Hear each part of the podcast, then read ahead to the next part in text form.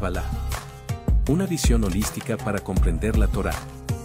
Curso impartido por el rabino Moshe Shlomo Yerushalmi. Vamos a empezar a utilizar varios libros. Uno de ellos es Pardes Rimonim, como les dije, del Ramak, Rabbi Moshe Cordovero.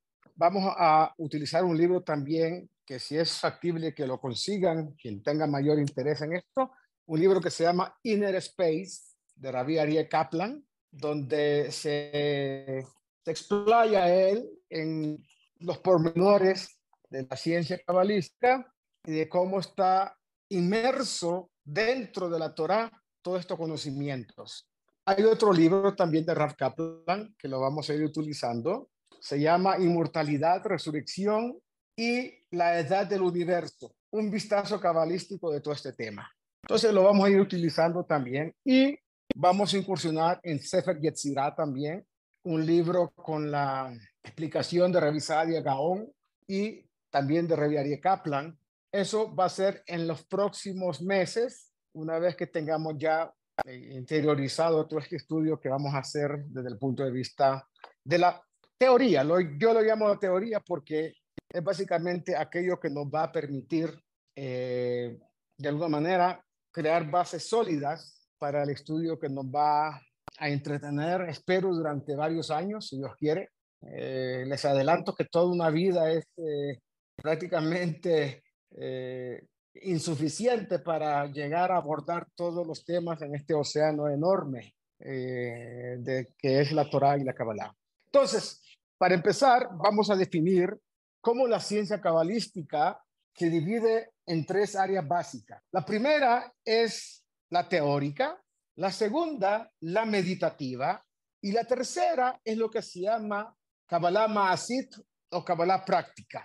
Esta última virtualmente está prohibida. Aria Kadosh dice que no tenemos, digamos, los instrumentos para poder hacer uso de esta Kabbalah, aunque algunos maestros importantes utilizaron, dado su estatura espiritual que tenían y su estado de pureza y que que ellos tenían.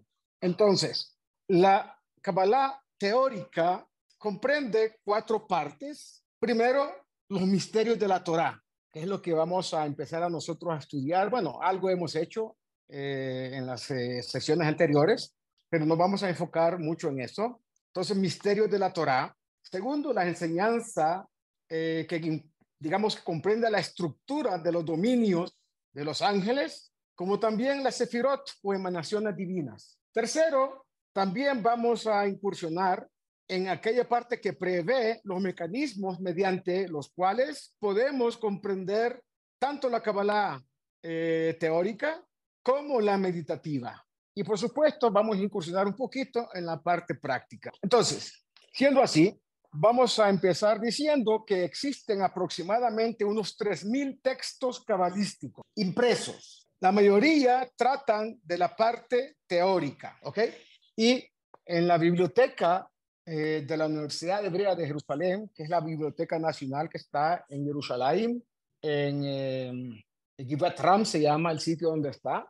Ahí hay una cantidad de textos, no solamente impresos, sino además hay manuscritos, manuscritos de una, digamos, valoración casi que imposible de, estimar, textos muy valiosos. Ahí se encuentran. Entonces, eh, de esos textos que son aproximadamente 3.000, como dije, los más conocidos son Zohar HaKadosh, otro que se llama Sefer Bahir, otro se llama eh, Echalot Rabati, y por supuesto eh, los escritos de Ariah Kadosh, quien ha sido considerado el más grande cabalista de los últimos eh, 700 años. La Kabbalah práctica, digamos que para algunos es una, comillas, suerte de magia blanca, nada que ver con el tema, pero así lo definen, y proporciona las técnicas para poder evocar poderes eh, más allá de la naturaleza, más allá de lo que es la metarealidad, es decir, poderes sobrenaturales. Luego también tenemos eh, los nombres divinos, una parte de la de Kabbalah práctica, eh, que en principio tiene que ver con amuletos, talismanes y también una suerte de eh, procedimientos para crear o producir milagros. Además, comprende también varias otras ramas del conocimiento cabalístico, como la quiromancia y lo que se llama Kabbalata Parsuf, Jochmata Parsuf.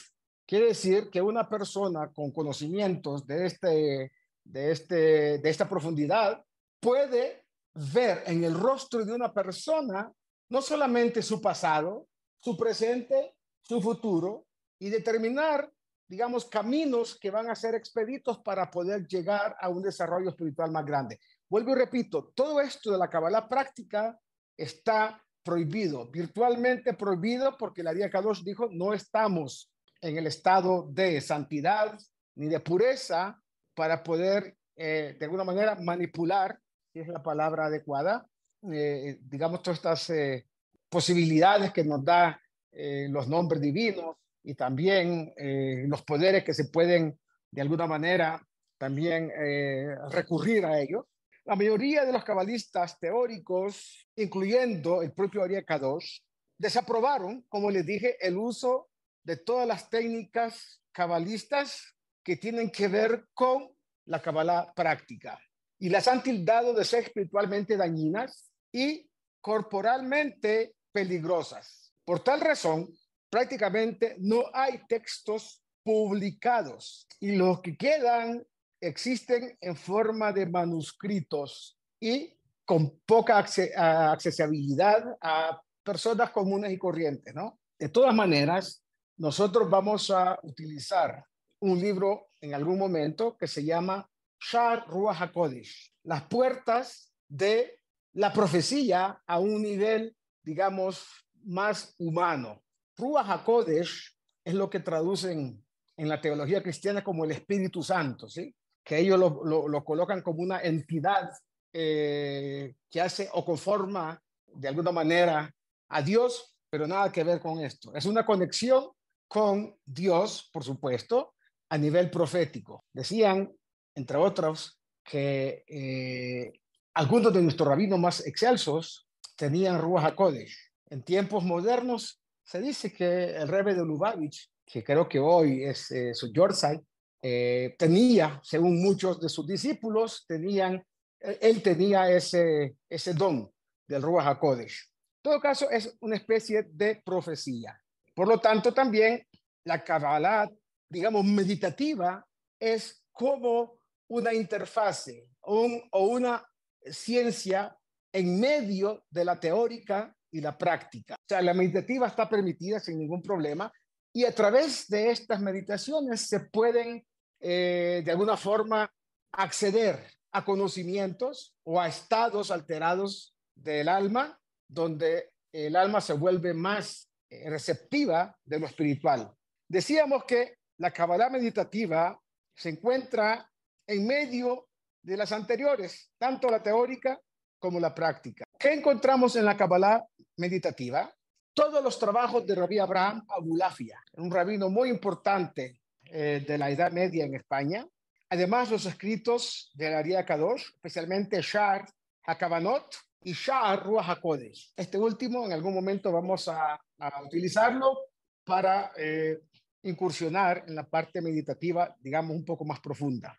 Trabajos del Ramban, Ravi Moshe Ben Nachmanis, eh, Teako, y otro libro que vamos a estudiar, que Dios lo permite, un libro que se llama Sharei Ora, de Ravi Yosef Yekatilia, o Chiquitilla, como le decían en España a él, ¿sí?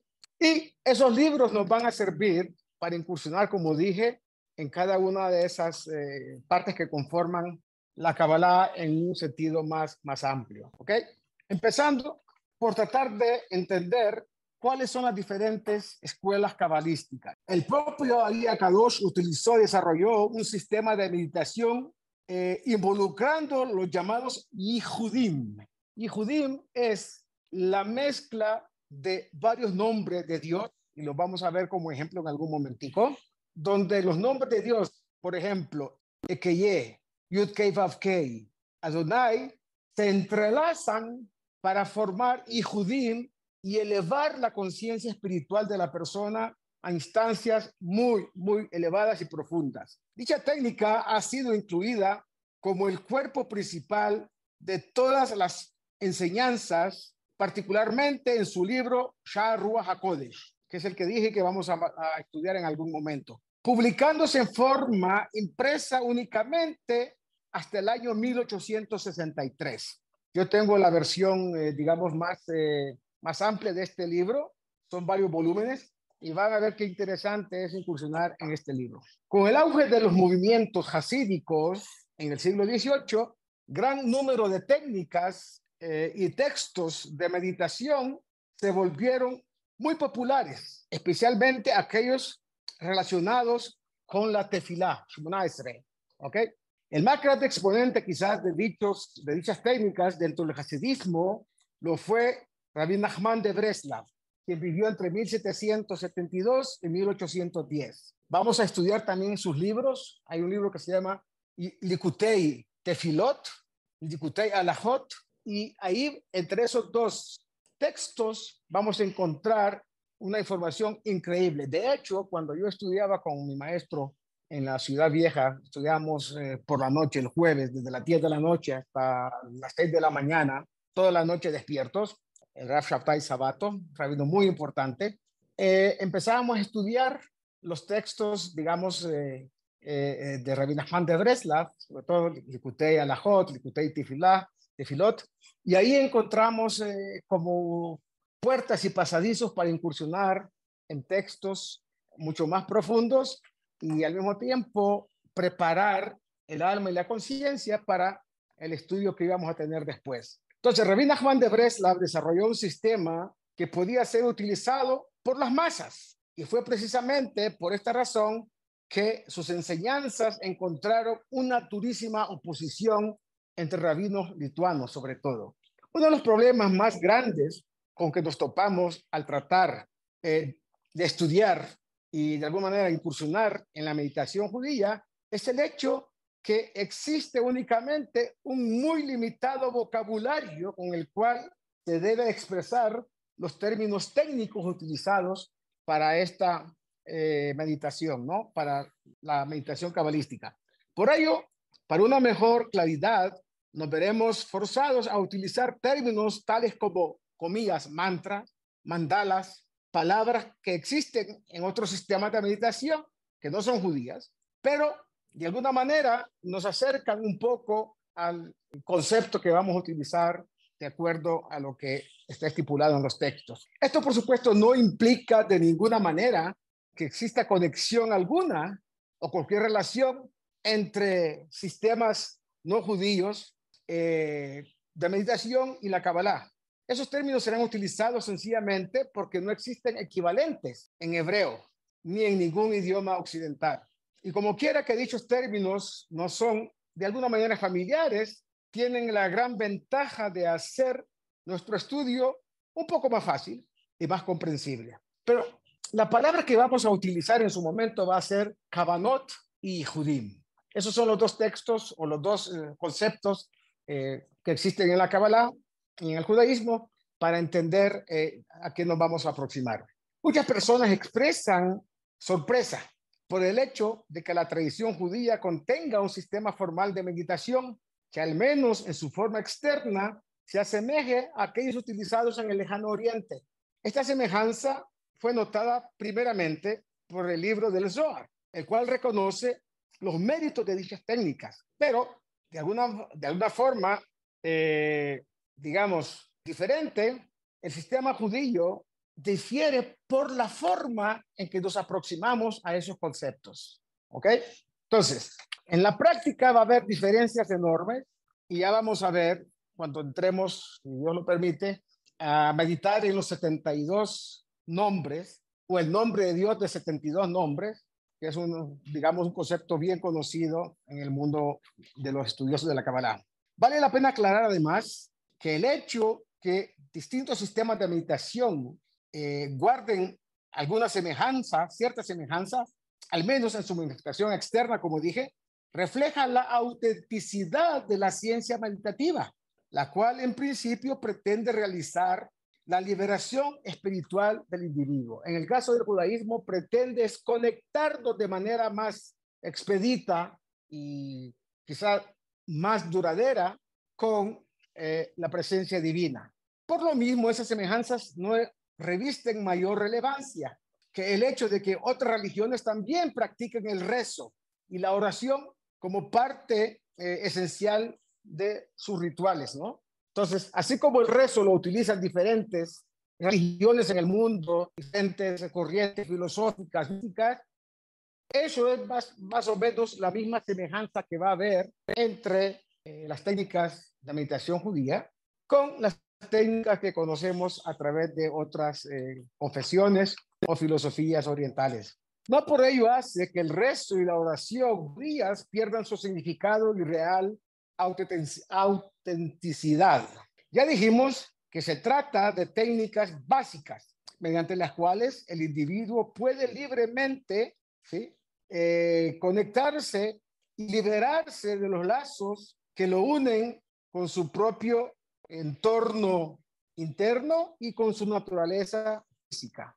Al lugar que su alma se conectará o remontará, dependerá mucho del sistema empleado. Por eso que un judío no puede, no debería utilizar eh, sistemas no judíos de meditación, porque lo conectan a otro ambiente que es lo que nosotros llamamos y trabajará.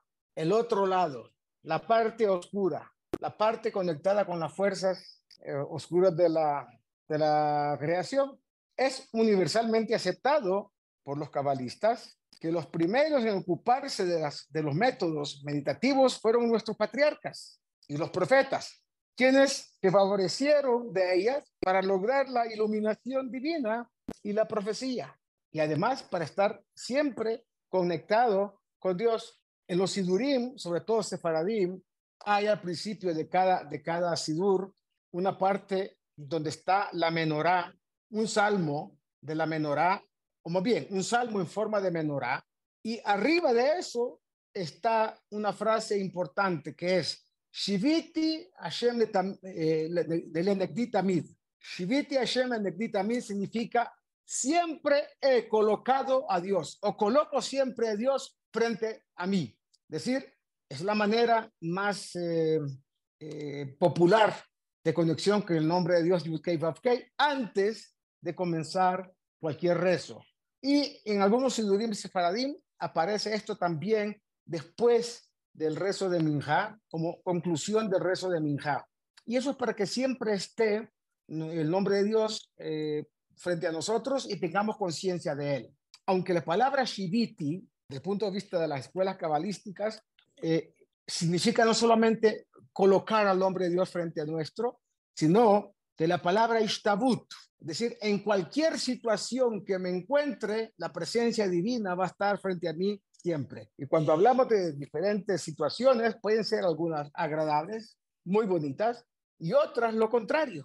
Pueden ser situaciones, Dios libre, tristes o, no tan simpáticas, para decirlo de alguna forma. Sin embargo, la presencia divina siempre frente a nosotros. Aún así, si observamos profundamente en los textos apropiados, podremos recabar considerable, información de los patrones de meditación empleados por nuestros profetas. Acordémonos que en la Biblia hay información muy puntual donde los profetas utilizaban la música, utilizaban ciertas melodías, ciertos instrumentos, incluso en el Betamikdash, para entrar en un estado eh, propicio para la meditación cabalística y para recibir la profecía. Sin embargo, la primera información sistemática y detallada proviene del primer siglo de la era común, vale decir, del comienzo del periodo talmúdico. Es en ese periodo donde aparecen una cantidad de textos importantes. En este periodo encontramos algunos de los más grandes sabios del Talmud vinculados a las artes místicas, haciendo uso de un gran número de técnicas meditativas para lograr elevación espiritual y ascender a los dominios de lo trascendental. Muchas de estas técnicas consisten en la repetición de nombres divinos mentalmente. Nunca se deben pronunciar los nombres con los labios como cuando pronunciamos una palabra determinada. Todo esto es a nivel de conciencia y del intelecto, ¿ok? Eh, así como también la intensa concentración en las esferas trascendentales, es decir, en los mundos espirituales, en la sefirot. Lo poco que conocemos de estos métodos se encuentran, como he dicho anteriormente, preservados en algunos fragmentos y uno que, alguno que otro texto completo, como por ejemplo el Jalot Rabati, como les mencioné hace un rato, los grandes palacios, que es una técnica para entrar en los diferentes eh, sitios, llamémosles comillas, donde la divinidad está cada vez más presente eh, de una manera eh, más perceptible. ¿sí? Fue precisamente en este periodo en el cual algunos de los clásicos de la Kabbalah fueron escritos. Primero, Sefer Yetzirah, que dijimos lo vamos a estudiar con el favor de Dios, el Bahir y Sefer Azoar, el libro del Zohar, que también con el favor de Dios lo vamos a estudiar. Al concluir el periodo talmúdico, los métodos cabalísticos de meditación fueron restringidos a un pequeño grupo de estudiosos, manteniéndose en el mayor de los secretos, a tal punto que tanto el Zohar como el Bahir fueron completamente ignorados por muchos de los años fuera de este pequeño grupo y no fue sino hasta fines del siglo XII y principios del siglo XIII que dichos textos fueron eh, de alguna manera revelados públicamente. Este acontecimiento, especialmente eh, el que tiene relación con la publicación del libro El Bahir, Sefer Bahir, dio un gran ímpetu al estudio de la Kabbalah y ya aquí podemos encontrar un número considerable de sabios que enseñaron abiertamente los métodos secretos. Eso ocurrió más concretamente eh, en Cataluña, eh, en la península eh, ibérica, Portugal, otras partes de España, en Italia y también en Grecia. El más notable de entre ellos fue el rabino Abraham Abulafia, que vivió entre 1240 y 1295, quien habiendo recibido la tradición de primera mano, fue quien de hecho la pasó por primera vez en forma escrita. El método de Rabí Abraham Abulafia era la permutación de letras. Tomaba el alfabeto hebreo y en un estado de conciencia puro vestía, eh, sus vestiduras eran blancas probablemente tenía el talet puesto sobre su cabeza, había muchas velas encendidas y él comenzaba a permutar letras del alfabeto hebreo, las 22 letras del alfabeto hebreo, y eso lo llevaba a un estado de espiritualidad muy elevado. Sabemos, y lo vamos a estudiar con el favor de Dios también, que las letras hebreas tienen una fuerza espiritual interior increíble. Dentro de poco vamos a estudiar un libro eh, que es muy profundo, pero vamos a ir traduciendo partes esenciales de ese libro sobre cada una de las letras. Y otro que es un midrash que se llama Midrash o Tiot de Rabbi Akiva, que también ahí vamos a ver la fuerza que hay inherente en cada una de las letras del alfabeto hebreo. Como decía, Rabbi Abraham Abulafia muchas veces fue condenado en algunos círculos, a pesar que la gran mayoría de los sabios cabalistas reconocieron la autenticidad de sus métodos y la veracidad de la tradición que él había recibido. Además de Rabbi Abraham Gulafia, algunos de sus contemporáneos, tales como Rabbi Itzhak de Aco y Rabbi Yosef Yicatilia o Chiquitilla, también utilizaron técnicas cabalísticas de meditación, algunas de las cuales se encuentran eh, contenidas en eh, algunos textos muy conocidos, en obras que fueron publicadas también y hasta el día de hoy yo tengo varios de esos libros, se encuentran, digamos, eh, accesibles a, al estudioso que quiera incursionar en el tema. La mayoría de estas obras fueron virtualmente eclipsadas por la publicación del Zohar en el año 1290. Los académicos, como Gershon Scholem, si escucharon hablar de él, y otros que se dedicaron a la parte del estudio académico de la Kabbalah, eh, de alguna manera hacen eh, un pronunciamiento diciendo que el verdadero autor de este libro, del Zohar, fue Rabbi eh, Moshe de León.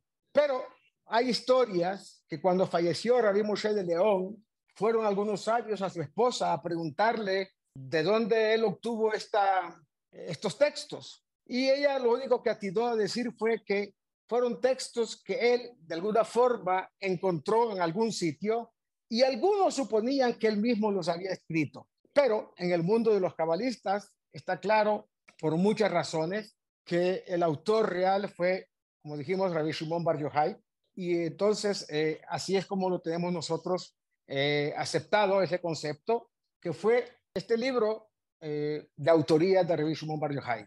Al mismo tiempo, el Sefer Yetzirah, que ahí no hay consenso quién fue el autor, y muchos lo adjudican a Abraham Avinu, a nuestro patriarca Abraham.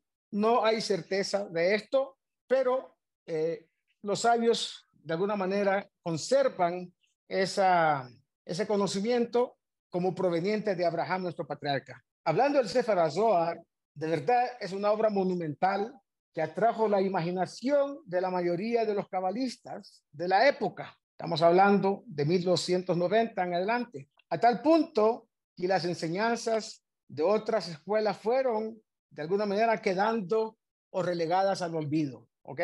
Esto explica por qué muchos libros escritos antes de este hecho nunca fueron publicados. Entre estos, un buen número que existen únicamente de manera manuscrita, en forma manuscrita. Y como dije, en la Universidad eh, Hebrea de Jerusalén, en su biblioteca, allá es factible encontrar muchísimos de esos textos. En vista que el Zohar no se explaya al tratar los métodos meditativos, muchos de los más eh, importantes cabalistas sencillamente no profundizaron en el tema y con el tiempo lo relegaron prácticamente al olvido. Es menester decir que el libro del Zohar está escrito según las parashiot que leemos en la Torá, según los Humashim. Hay una parte del Sefer Zohar que se llama eh, Parashat Bereshit y no necesariamente tiene que ver con Bereshit, sino con una información importante conectada y relativa a esa parasha, aunque muchas veces no es fácil encontrar eh, esos elementos que de alguna forma la conectan con la, con la, con la parasha, ¿no? Afortunadamente hubo algunos, algunas excepciones, especialmente en la llamada escuela de Tzfat, la cual floreció durante el siglo XVI. Ahí, en esta escuela, básicamente lo que hicieron fue recopilar la información que se tenía oral sobre los textos cabalísticos, especialmente el libro del Zohar. Y esta escuela vio su apogeo con las enseñanzas del gran cabalista Rabbi Itzhak Luria, que vivió entre 1534 y 1572. Sí, correcto. Y luego, eh, esta escuela demostró cómo las diversas combinaciones de letras encontradas en el Zohar respondían, de hecho, a una metodología sistemática de meditación. Muy a pesar que el Ari Akadosh en realidad nunca escribió y nunca aceptó anotar sus enseñanzas, estas fueron celosamente recuperadas por su más directo discípulo y de alguna manera guardadas por lo menos 12 grandes volúmenes, la mayoría de ellos como preámbulo a la metodología de su sistema de meditación. Tal como veremos más tarde, de la misma manera que el Zohar hubo explicado la manera, digamos, eh, de que estos textos están conformados, la escuela luriánica se impuso, digamos, con sus técnicas más puntuales, más precisas a las demás, a tal punto que sus enseñanzas han sido consideradas como la última expresión de la Kabbalah hasta nuestros días. ¿okay? Y estos escritos del Ariya Kadosh sirvieron para eh, los sabios eh, los maestros y rabinos que conformaron el movimiento hasídico masificaran ciertos conceptos y le dieran de alguna forma eh, una expresión más espiritual a todos los rituales que están contenidos en el judaísmo. No solamente los rezos, sino las bendiciones mismas, como vamos a ver más adelante, también lo vamos a estudiar, cómo cada bendición y cada palabra que está en la bendición tiene unas connotaciones muy, muy elevadas y profundas al mismo tiempo. Entonces, siguiendo con nuestro estudio, diremos que tal como hemos visto y veremos más tarde, de la misma manera que el Zohar hubo eclipsado a la mayoría de textos publicados hasta entonces, la escuela luriánica se impuso sobre los demás a tal punto que sus enseñanzas, como dije, son la última expresión de la Kabbalah. El siguiente gran renacimiento observado por la Kabbalah tiene lugar en el, eh, la fundación del movimiento hasídico con la aparición de Rabbi Israel Baal Shem que vivió entre 1698 y 1760.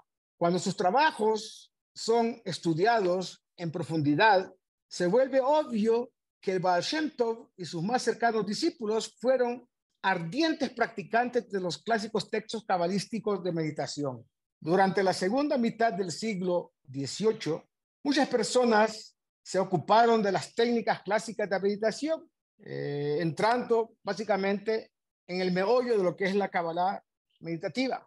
A menudo dicha información nos es suministrada en algunas de las obras publicadas por aquellos días describiendo el alto nivel espiritual obtenido por sus practicantes. Y que voy un poquito lento porque estoy traduciendo simultáneamente del texto que está en hebreo o, en inglés. Como era de esperarse, lo anterior eh, generó gran oposición, sobre todo por el hecho que estas enseñanzas fueron transmitidas en forma masiva. Y como sabemos, de acuerdo a los estudios cabalísticos eh, y los maestros de las escuelas cabalísticas, ellos siempre dedicaron esta enseñanza a un grupo selecto de personas. Dos, tres, cuatro, cinco, que eran los más cercanos. Luego, que una vez estos estaban iniciados en los estudios y en la profundidad de la Kabbalah, eh, otros que tuvieron el mérito también fueron engrosando esas filas. Eh, por lo tanto, algunos rabinos importantes, sobre todo la escuela eh, lituana, vieron un poco con recelo estos movimientos. Y ahí apareció lo que se llamaba el movimiento Mitnakdim, los opositores, quienes vigorosamente combatieron a los Hasidim y a su forma de eh, encarar, digamos, los conocimientos de la Torá y de la Kabbalah. Como resultado de tan álgida oposición, los Hasidim mismos optaron por rearmar, digamos, el estudio, renunciando quizás a lo más profundo de ello.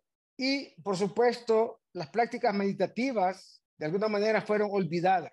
Y hasta el día nuestro son pocos los Hasidim, los movimientos hasídicos que utilizan esas técnicas que hemos visto. ¿Ok? Vamos a incursionar un poquito más tarde sobre la metodología, los diferentes métodos utilizados por estas diferentes escuelas. Si hay alguna pregunta, es el momento para, para formularla. Usted estaba diciendo que uno no medita con, con los métodos que, que le enseñan a uno a meditar. No sé si en otras religiones o en, en otros temas. ¿Cómo medita uno en el judaísmo? ¿Perdón? Rosita, Rosita, te estás adelantando, pero te voy a adelantar yo también información. Primero, en el judaísmo, en el judaísmo, los que meditan lo hacen a través de lo que se llaman los 72 nombres del nombre de Dios, llamado el nombre de Dios de Gesed. No sé si me van a ver acá, les presento esto, se va a ver al revés seguramente. Esto es el primer nombre Sí, señora. Y este nombre tiene que ver con un cierto aspecto espiritual de la divinidad y lo que este nombre, al meditar este nombre que yo le voy a explicar y le voy a enseñar cómo se hace, lo que hace es despertar en el corazón un amor intenso por Dios, además que permite que el alma se remonte al pasado, sobre todo en aquellos momentos donde una persona se equivocó, cometió un pecado y lo quiere resarcir. Entonces, en ese, con ese nombre, el alma se remonta a los momentos que la persona conscientemente quiere que se remonte y entonces va a arrancar de raíz cualquier cosa negativa que ocurrió como resultado del pecado cometido o de la mala acción cometida. Entonces transforma su pasado, estoy traduciéndolo, ¿no? transforma su pasado también en algo positivo y que a futuro le va a servir de plataforma para una alegría permanente y para plenitud de, estado de regocijo espiritual. Está conectado este nombre con el Salmo 3. El Salmo 3, Teilim, Gimel, hay que ver en su momento. Por eso, como nos estamos adelantando, no estoy entrando en ese, en ese punto, cómo es la conexión. ¿Correcto? Entonces, esta es una forma de las cuales nosotros vamos a aprender a meditar sobre estos nombres y les voy a explicar cuál es la estructura de todo eso. Cuando se hace meditación en otras escuelas eh, místicas o filosóficas o en otras religiones, normalmente meditan, bueno, en ídolos o en palabras que conectan con el lado que para nosotros es negativo y por lo tanto no nos ofrece ninguna posibilidad de surgir. Les voy a mostrar otro nombre que lo vamos a estudiar en profundidad y este nombre tiene que ver con la salud. Cuando queremos, cuando queremos resarcir la salud de nuestros eh, amigos o seres queridos, se medita en este nombre, que son las letras Mem, Hei, Shin. ¿Ok? Y quiero hacer una aclaración. Normalmente, cuando se nos permite hacer esta meditación, no es para beneficio personal nuestro, es para beneficiar a aquellos de nuestros hermanos que están necesitando un empujoncito y conectándolo a la presencia divina de una manera más expedita. Pero como, pero como nosotros somos el canal para que esa persona o grupo de personas reciba, en este caso, la salud, el primero que se beneficia sin quererlo es el que lo está haciendo, el que está meditando, siempre y cuando la intención sea beneficiar a otros. Dime, Rosita. ¿Esos son como mantras? No, señora. Por, volví a repetir con eh, eh, absoluta eh, no sé cómo decirlo. Bueno, en definitiva, lo quise decir de la manera más tajante posible. No son mantras, son nombres de Dios, son nombres consignados. Los, los nombres de Dios que utilizó Moshe Rabbeinu para salir, sacar al pueblo de Egipto, el pueblo Israel de Egipto, fueron estos nombres. ¿Me entiendes? Sí. Y por eso, tres versículos después de la cuestión de, de, de, la salida de Egipto, de, de y todo lo demás, tres versículos que los vamos a estudiar son la fuente de la conexión de estos 72 nombres. Y es el nombre de Dios Yud Kei con su forma, lo que se llama Milui, es decir, cada letra del nombre de Dios se explaye, se explaya, se, se, se extiende. Por ejemplo, Yud, la letra primera del nombre de Dios, se explaya en Yud Vav Dalit, que es como se pronuncia la Yud. La Hei es la letra He, Yud, Hei que es así como se, eh, se explaya, se extiende el nombre de Dios eh, que se llama de Gesed, que se llama de eh, esto que estamos estudiando en este momento. Pero como te digo, nos estamos adelantando porque esto viene a continuación de todo. Vamos a estudiar la sabiduría del alfabeto hebreo, vamos a estudiar la fuerza que tiene cada letra y después vamos a entrar en estos detalles. Así que yo sé que la parte teórica es un poco aburrida, pero toca hacerlo porque hay que eh, concientizarnos en eso. Y después vamos a llegar a desarrollar técnicas importantes, que, es lo que nos eh, va a permitir entender la Torah, el Humash, lo que está escrito allá, de una manera más profunda, más elevada, o sea, en ambos sentidos, hacia arriba y hacia la profundidad del texto también. ¿Contesté tu pregunta, Rosita? Muchas gracias, Entonces, eliminar la palabra, eso que dijimos, ni mantra, ni mandalas, ni nada de eso. Cuando hablamos de, las letras del alfabeto hebreo y sobre todo las, el nombre de Dios, estamos hablando de nuestra conexión eh, a través del nombre. Así como tú te llamas Rosita, yo para llamarte a ti te llamo Rosita, así Dios tiene un nombre que representa su conexión cuando queremos conectarnos con Él. La forma, la puerta de conectarnos con Él es a través de ese nombre. Y poco a poco vamos a ir aprendiendo todo esto. ¿Alguna otra pregunta? Para, para la Kabbalah, ¿cómo pudiera uno entender qué concepto tiene la Kabbalah de, de Dios o cómo define la Kabbalah Dios? Lo llama Ensof, el insondeable, el infinito, el absolutamente eh, mufdal, si dice en hebreo. separado totalmente de su creación.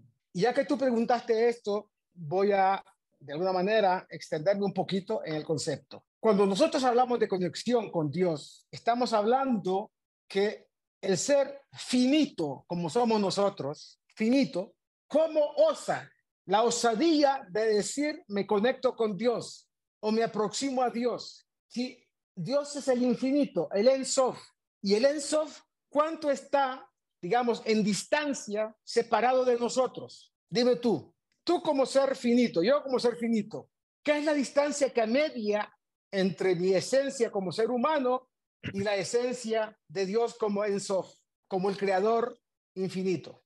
¿Qué distancia media? Infinita.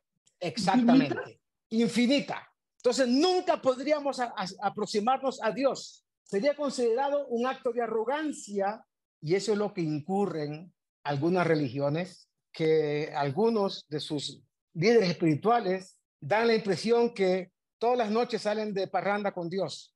Son amigos muy cercanos, salen abrazados, conocen a Dios en todos los sentidos. Por eso es que ellos hablan de teología y nosotros no tenemos teología. Teología es el estudio de qué?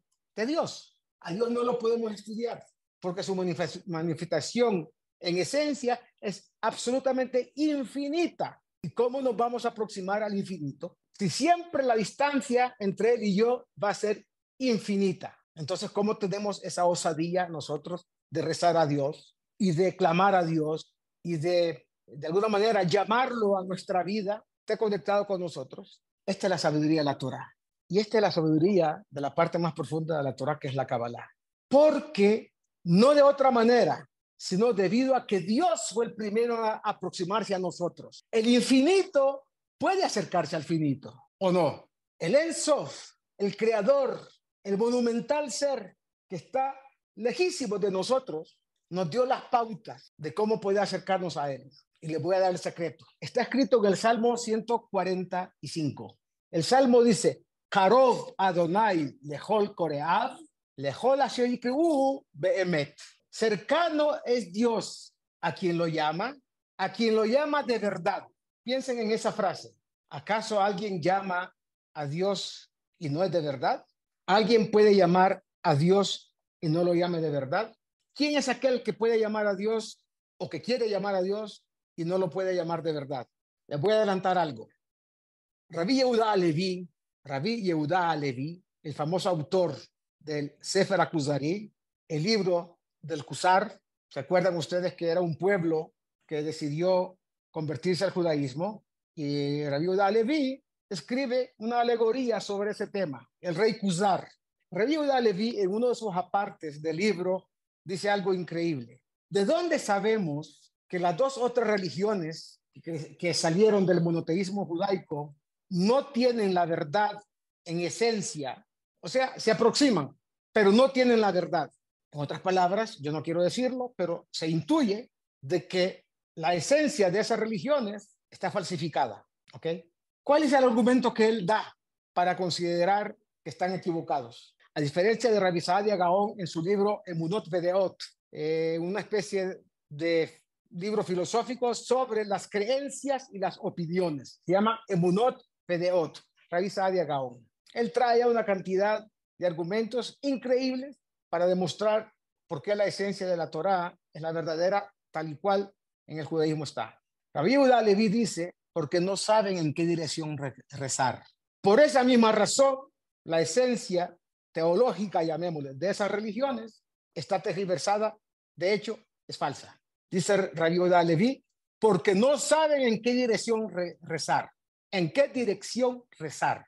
Mediten un poco en esa frase. Unos le adjudican a Dios un secretario o un intermediario. Los otros creen que rezando hacia la Meca, ahí tienen la conexión con el Creador.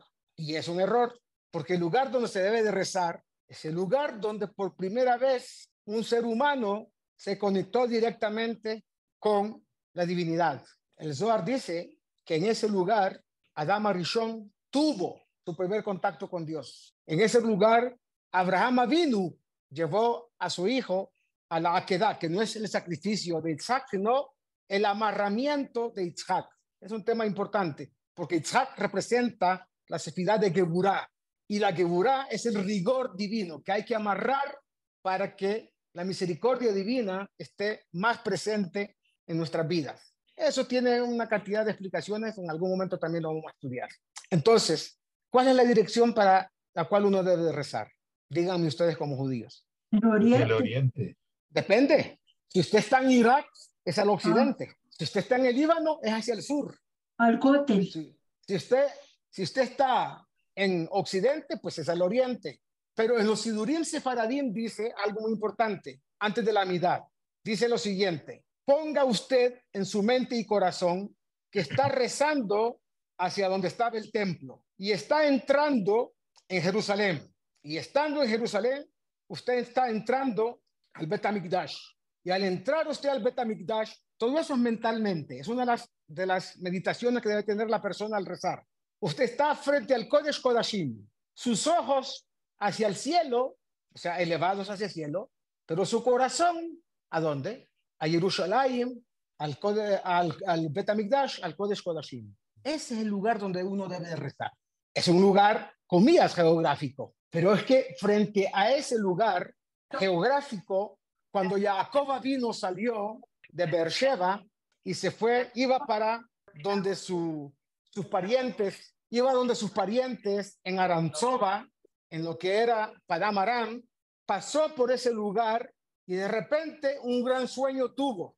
Y aquí dice, Ine Sulam Mutzab Arza de Roshon Magia Hashamaima.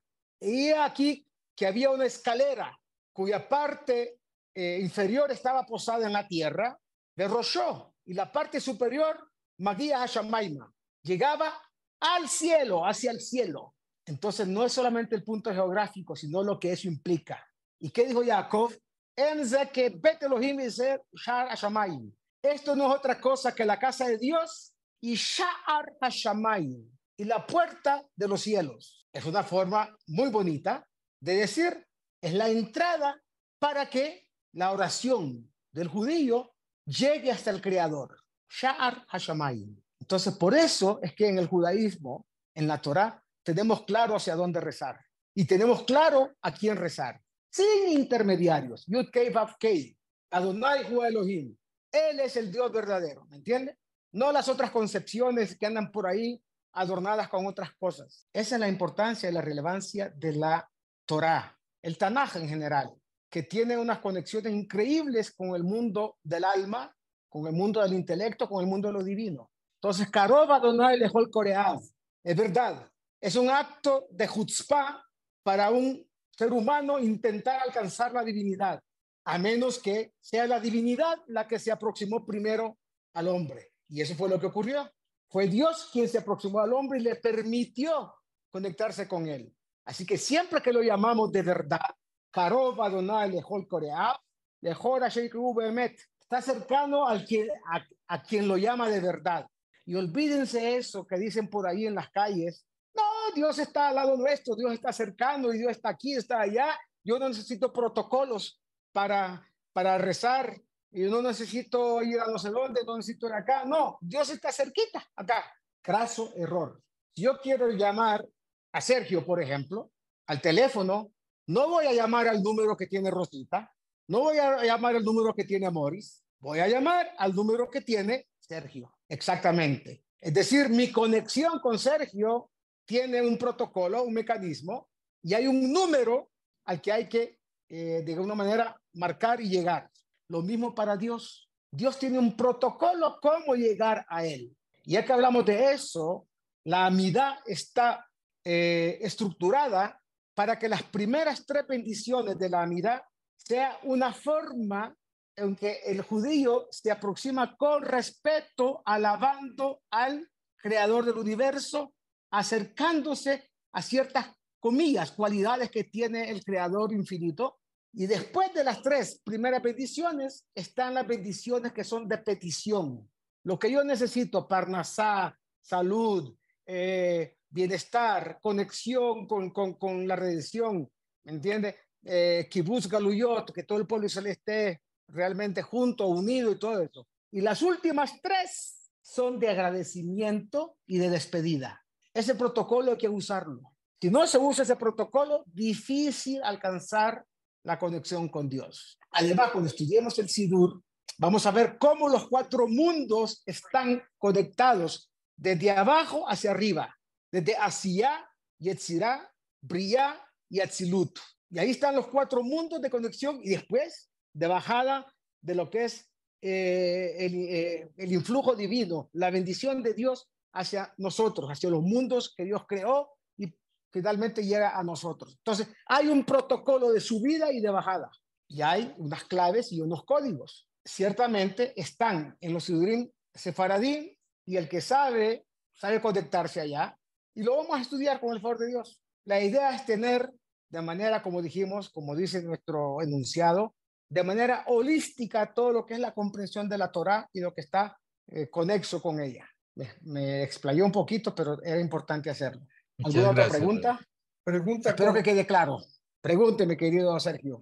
Pregunta cortita. Eh, Lamed Bad Bab es de alguna manera el camino para decir, ahí va mi comunicación. Lamed Vav, Vav, dices tú. Sí. Ese es uno de los caminos. En su momento lo vamos a ver, lo vamos a estudiar.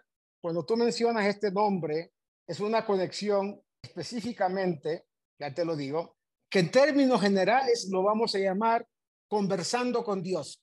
Al meditar en ese, en ese nombre, está conectado también con un ser angelical. Y a través de este nombre, si la persona está en estado de pureza mental, de pureza espiritual, y su conciencia y su, su deseo es provocar el bien a los demás, este nombre es automáticamente que lo va a conectar a él primero, con esa bondad, y a través de él se convierte él, esa persona, en una especie de eh, mecanismo, de tzinor, se dice en hebreo, el conducto para beneficiar a otros. Entonces, con este nombre uno se conecta con la divinidad, con la presencia divina, a la velocidad de la luz, por decirlo de alguna manera. Está conectado con el Salmo 39. Y de esa forma hay que leer lo que dice el Salmo 39 para entender todo el contexto de este nombre. Muy bien, muchas sí. gracias. Sí, y este nombre conforma también una conexión con lo que llamaríamos un ser angelical que de alguna manera Dios le encomendará hacerle factible la posibilidad de ese bien que está tratando de conseguir para otros. Pero ahí no hay el riesgo de que al saber que al tratar de conseguir para otros, Dios le va a ayudar a la persona, ahí no puede haber un poco de interés también y de doble. Por eso lo dije, por eso lo dije. La, condici la condición en la cual no es que su interés y voluntad sea el bien de los demás. Si mi interés y voluntad es beneficiarme yo por acudir a este nombre para beneficiar a otros, no funciona. Pero al saber eso hay un riesgo, ¿no? No, no, de, porque de tienes que... De...